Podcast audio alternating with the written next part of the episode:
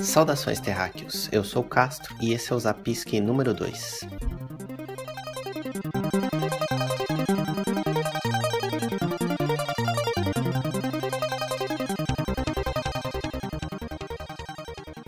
Hoje vamos falar sobre as incríveis tirinhas de Calvin e Haroldo.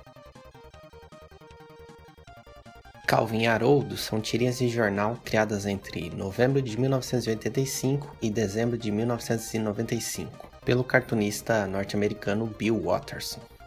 Temos essas tirinhas até hoje publicadas em jornais no mundo todo. No Brasil, elas são publicadas no jornal Estadão, mas se você quiser, você pode comprar a coleção completa. Elas foram publicadas recentemente pela editora Conrad aqui no Brasil. Segue na postagem o link dos volumes publicados. Temos muitos produtos e desenhos animados, por exemplo, do Snoopy ou do Garfield, que vieram de tirinhas similares, mas não temos nada de Calvin Haroldo, além de suas historinhas, é claro. O motivo disso é porque Bill Watterson é contra o licenciamento de produtos. Ele diz que as tirinhas devem se manter na sua própria forma de arte e que colocá-las em produtos tiraria o propósito das tirinhas. Eu respeito bastante essa posição do autor sobre sua obra, mas confesso que gostaria de ter um Haroldo de pelúcia.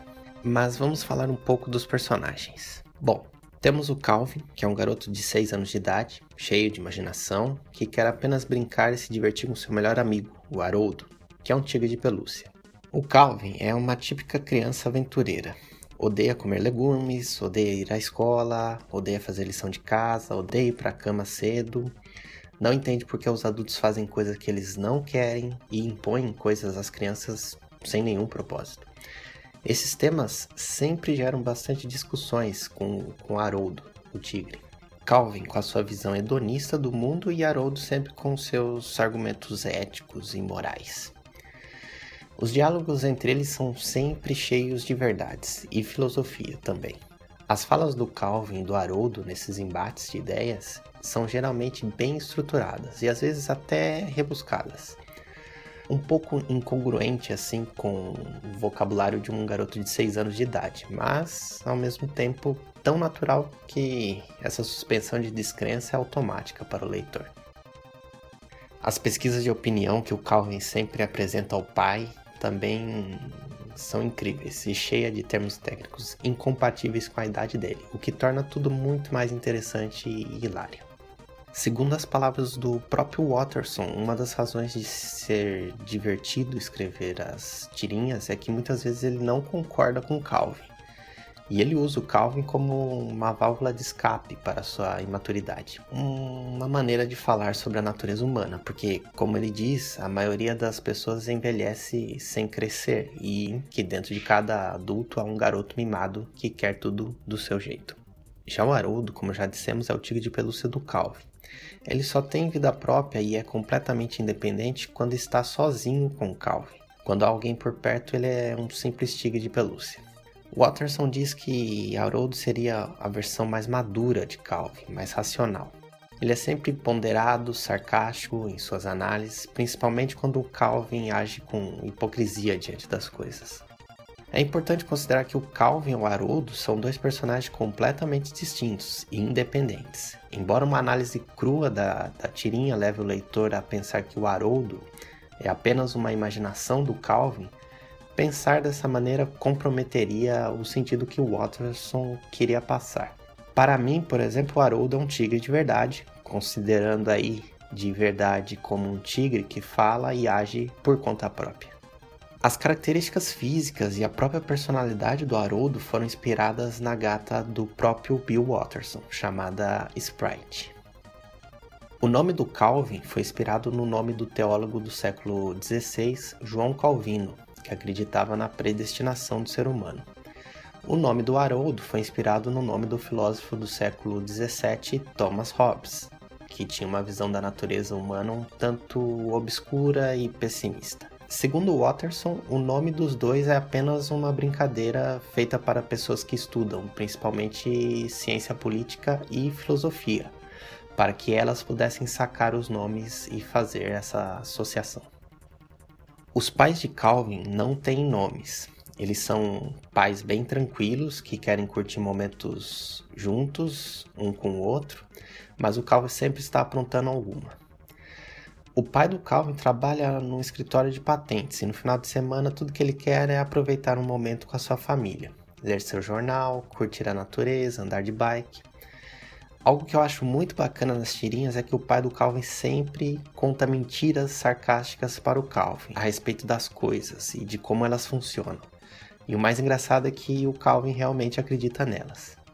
Outra coisa que eu acho muito bacana nas tirinhas é que sempre que o Calvin reclama de alguma coisa e questiona por que ele deveria fazer isso ou por que ele deveria fazer aquilo contra a sua vontade, o pai dele diz que aquilo é importante para construir o caráter dele e que por isso ele precisa parar de reclamar. Tudo é para construir o caráter e eu acho isso uma sacada genial. A mãe do Calvin é disciplinadora, diríamos, e sofre uns bocados para fazer o Calvin entrar na linha, mas eu acho que ela é uma boa mãe. Embora a maior parte das vezes ela está repreendendo o Calvin e com motivo, você percebe o carinho maternal que ela sente por ele. Outros personagens que temos são a Suzy Derkins, colega de escola de Calvin, que mora na mesma rua que ele, ela é estudiosa e está sempre em conflito com Cal, gerando aí uma relação típica pueril de menino contra menina. Temos também a Rosalind, que é a babá esporádica do Calvin. Ela é, ela é adolescente, é a única personagem da qual o Calvin aí tem realmente medo. A Rosalind sempre explora os pais do Calvin porque sabe que eles não conseguiriam nenhuma outra babá para ele.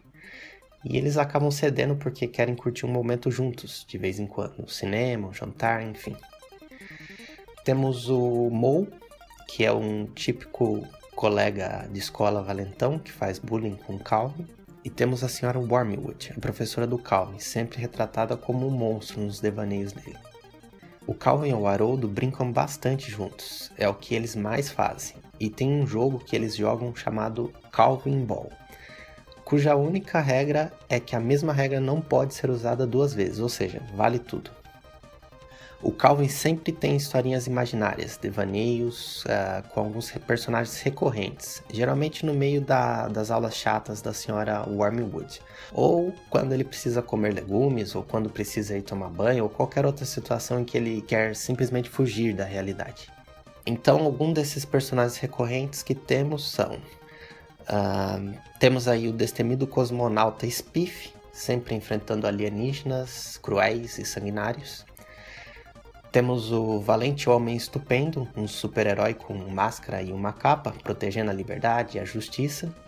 Esse, na verdade, é o próprio Calvin vestido de homem estupendo, ou seja, não acontece apenas no plano imaginário do Calvin.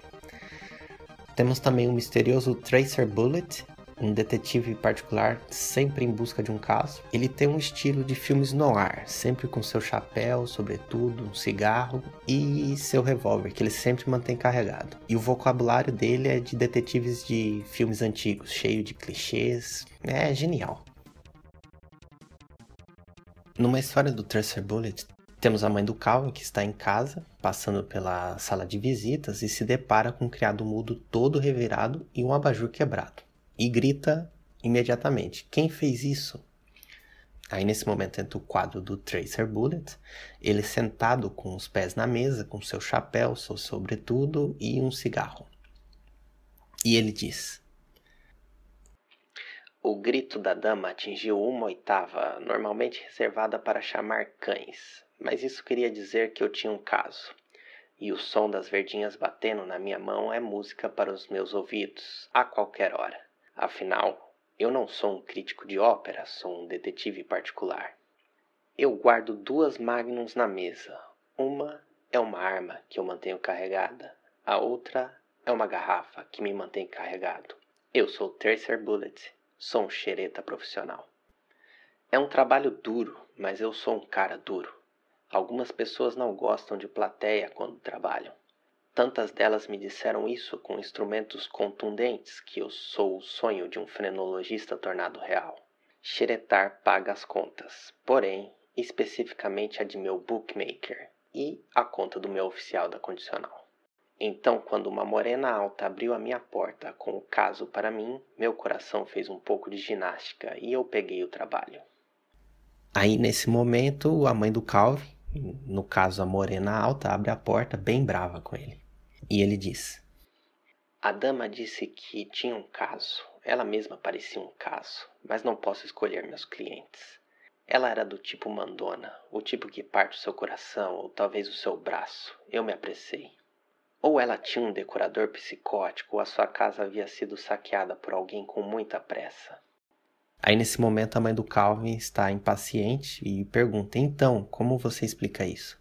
E o Tracer Bullet diz: A dama estava histérica. Damas em geral ficam. Não toque em nada, estou procurando pistas. O ruído de um cão sendo armado atrás da minha cabeça focalizou meus pensamentos como só um ponto 38 carregado é capaz de fazer.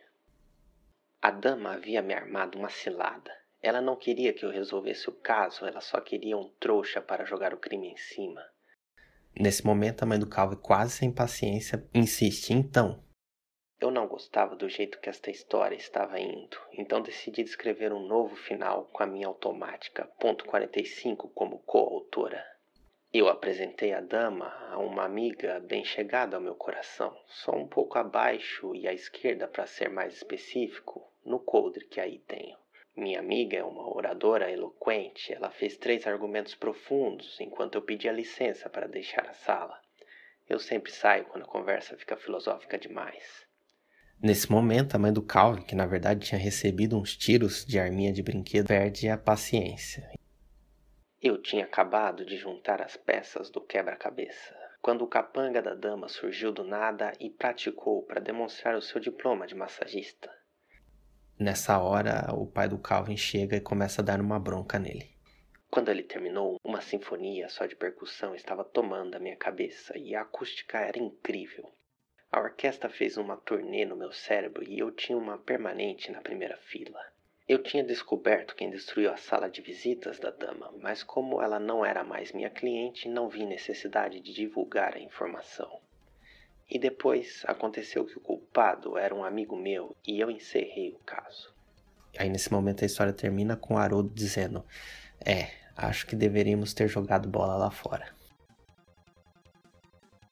Vou deixar o link dessa e de outras duas histórias que eu gosto bastante na postagem. Além dessas histórias com o Spiff e o Tracer Bullet, há histórias em que o Calvin se imagina como um dinossauro, uma mosca, ou outros animais, ou mesmo adultos.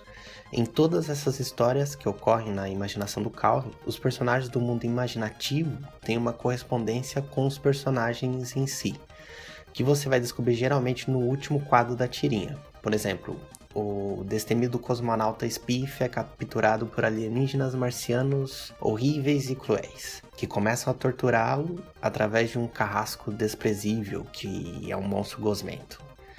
Aí, no último quadro, você descobre que os alienígenas eram os pais do Calvin e que o monstro é a comida que ele tem que comer.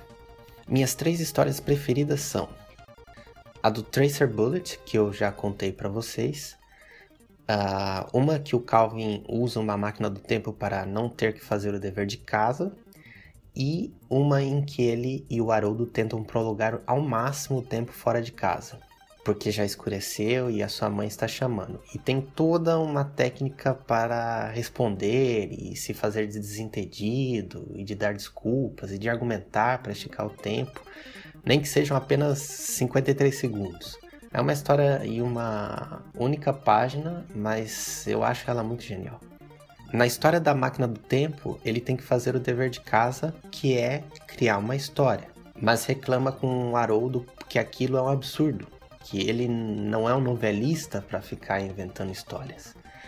Aí ele pega e vai brincar diz pro Haroldo que está esperando pela inspiração e que a criatividade não era uma torneira que você simplesmente abre e fecha. Você precisava estar no modo certo para vir a inspiração. O Haroldo até nesse momento pergunta que modo seria esse e ele diz: é o pânico do último minuto. Mas aí ele segue a história reclamando, dizendo que aquilo não ensinava ninguém a escrever e sim a odiar a escrever. Prazos de entrega, regras de como fazer, isso tudo acabava com a criatividade, principalmente com alguém fungando no seu pescoço o tempo todo. E o Haroldo sempre tranquilo e otimista, aconselhando o Calvin a simplesmente se divertir no processo de criação. Bom, aí nesse momento o Calvin tem uma ideia: usar uma máquina do tempo, ir algumas horas no futuro, porque aí ele já teria terminado o dever de casa, pegar o dever, que já estaria pronto, e voltar para o presente. O Haroldo acha que aquilo não faz sentido, mas acaba embarcando junto. A máquina do tempo, na verdade, é uma caixa de papelão escrito máquina do tempo. As máquinas do Calvin e Haroldo são sempre uma caixa de papelão com o título do que elas fazem. Tem também a máquina chamada duplicador, que duplica a pessoa que entra na máquina. Uh, essa história também é muito boa. E o transmodificador, que transforma a pessoa que entra na máquina em qualquer coisa que esteja escrito nela. Mas voltando, os dois então vão para o futuro e encontram o Calvin das 8h30, 8h30 da noite no caso. Eles se cumprimentam, Calvin e Haroldo, das 6h30, com Calvin e Haroldo das 8h30. Aí o Calvin das 6h30 pergunta se o Calvin das 8h30 já fez o dever. E o Calvin das 8h30 diz que não, porque há duas horas atrás ele estava viajando para o futuro para pegar a lição de casa. E o Calvin das seis e meia diz, sim, mas eu estou aqui para isso. E o Calvin das oito e meia responde, sim, eu sei, eu disse isso há duas horas atrás. Enquanto isso, os dois Haroldos concordando um com o outro, dizendo que sabiam que aquilo não iria funcionar. Aí os dois Calvins começam a discutir. Um não fez o dever porque o outro foi buscá-lo no futuro, e o outro não fez porque o anterior tinha ferrado com o passado dele. Aí eles concluem junto que alguém deveria ser culpado por isso. Logo, se o Calvin das seis e meia não tinha feito o dever porque tinha ido para o futuro e o Calvin das oito e meia não fez o dever porque o Calvin das seis e meia tinha atrapalhado o passado dele, então eles concluem que o culpado de os dois não terem o dever de casa feito é do Calvin e meia. Genial! Os dois Calvins então sobem na máquina do tempo e voltam para obrigar o Calvin e meia a fazer a tarefa, porque ele é o verdadeiro vagabundo da história. Nesse momento, os Haroldos decidem esperar ali mesmo. O Calvin das seis e meia e o Calvin das oito e meia encontram o Calvin das sete e meia lendo um gibi de boa. Então eles começam a discutir que o Calvin das sete e meia deveria fazer o dever de casa. O Calvin das e meia ameaça bater no Calvin das sete e meia. E o Calvin das oito e meia fica preocupado porque ele iria sofrer as consequências dessa surra. Aí eles concluem que eles não podem brigar, porque no final todo mundo seria afetado. Eles tentam descobrir de quem foi a ideia idiota de fazer a viagem no tempo e um aponta o dedo pro outro. Afinal, todo mundo era culpado, porque todos eram a mesma pessoa. Enquanto isso, os dois Haroldos resolvem fazer o dever de casa sozinhos, já que eles sabiam que os Calvins não iriam fazer mesmo. O Calvin das seis e meia e o Calvin das oito e meia voltam para onde estão os Haroldos. Os Haroldos então entregam a tarefa feita para os Calvins e eles ficam muito contentes. O Calvin das seis e meia pega a tarefa juntamente com o Haroldo das seis e meia e voltam para o presente. No dia seguinte, na escola, o Calvin apresenta a tarefa dele diante da classe, que na verdade era um texto falando bem do Haroldo e mal do Calvin porque afinal a história tinha sido feita pelos dois Haroldos. O Calvin fica bem bravo e vai reclamar com o Haroldo, e o Haroldo pergunta que nota ele tinha tirado, e o Calvin vê que tinha sido um 10. Bom, por enquanto é só. Espero que isso tenha ajudado vocês a construir o caráter de cada um e até a próxima.